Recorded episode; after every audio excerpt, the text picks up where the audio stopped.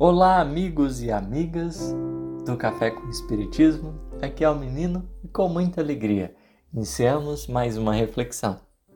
No episódio de hoje, comentaremos um pouquinho sobre a mensagem Os Obreiros do Senhor, do Evangelho segundo o Espiritismo, em que o Espírito de Verdade nos traz algumas orientações interessantes a respeito dos trabalhadores, daqueles que se candidataram ao serviço do Mestre. E um detalhe interessante é que quando a gente fala, né, quem seriam esses obreiros do Senhor? E é preciso termos o cuidado aqui né, de não caracterizarmos simplesmente um grupo, esquecendo-se de outros.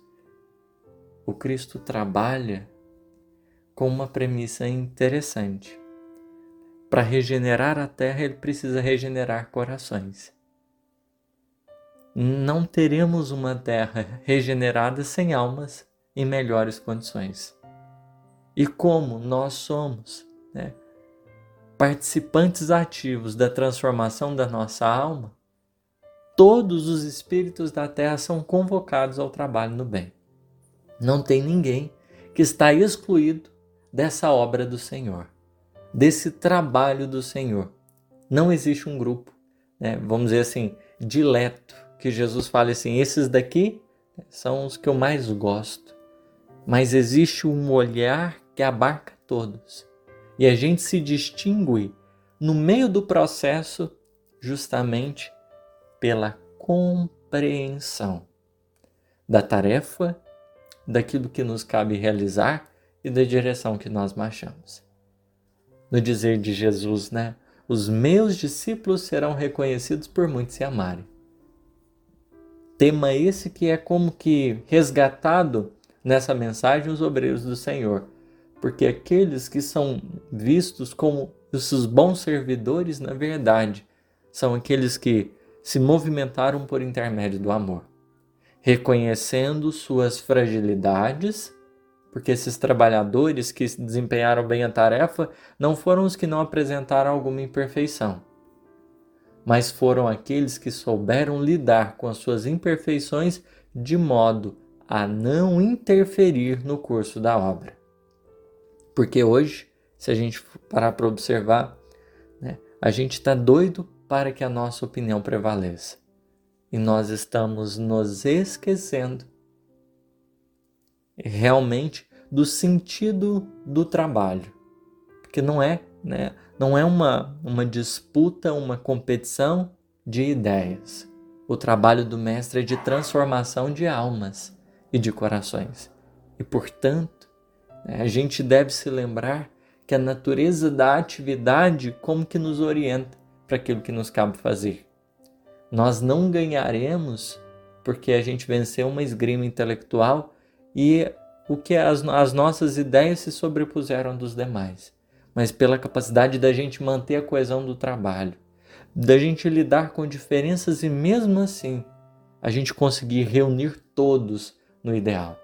Porque a genialidade de Jesus né, está justamente em manter coesão diante das diferenças.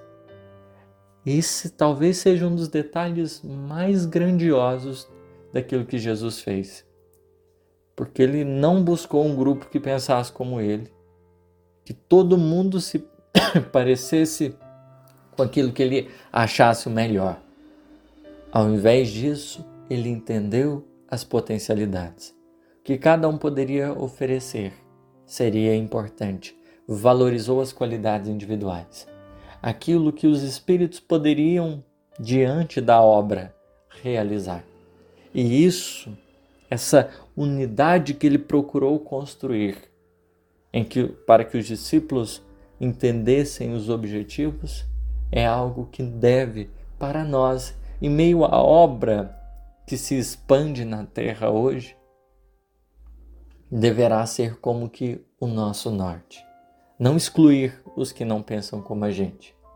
Porque, e é preciso lidarmos aqui com a ideia de insulamento. Jesus não propõe que a gente se, se, se isole de todos. E o isolamento não deve ser compreendido tão somente por um isolamento físico. O isolamento psíquico também é profundamente danoso para nós. A gente se isolar da, das diferenças é também algo que a gente precisa ter cuidado.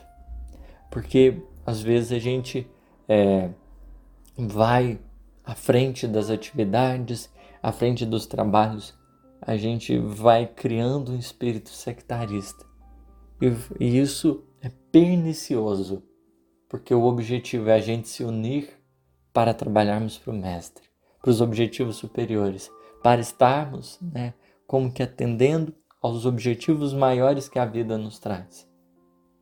É menos sobre nós e mais sobre é, o Criador, é, mais sobre o Mestre, que efetivamente tem juízo suficiente para entender né, que o melhor é o bem comum e nunca o bem isolado. Por isso que Emmanuel ele vai nos aconselhar para a gente ter um cuidado com o personalismo porque a gente às vezes cultua mais a gente do que efetivamente divulga a mensagem necessária.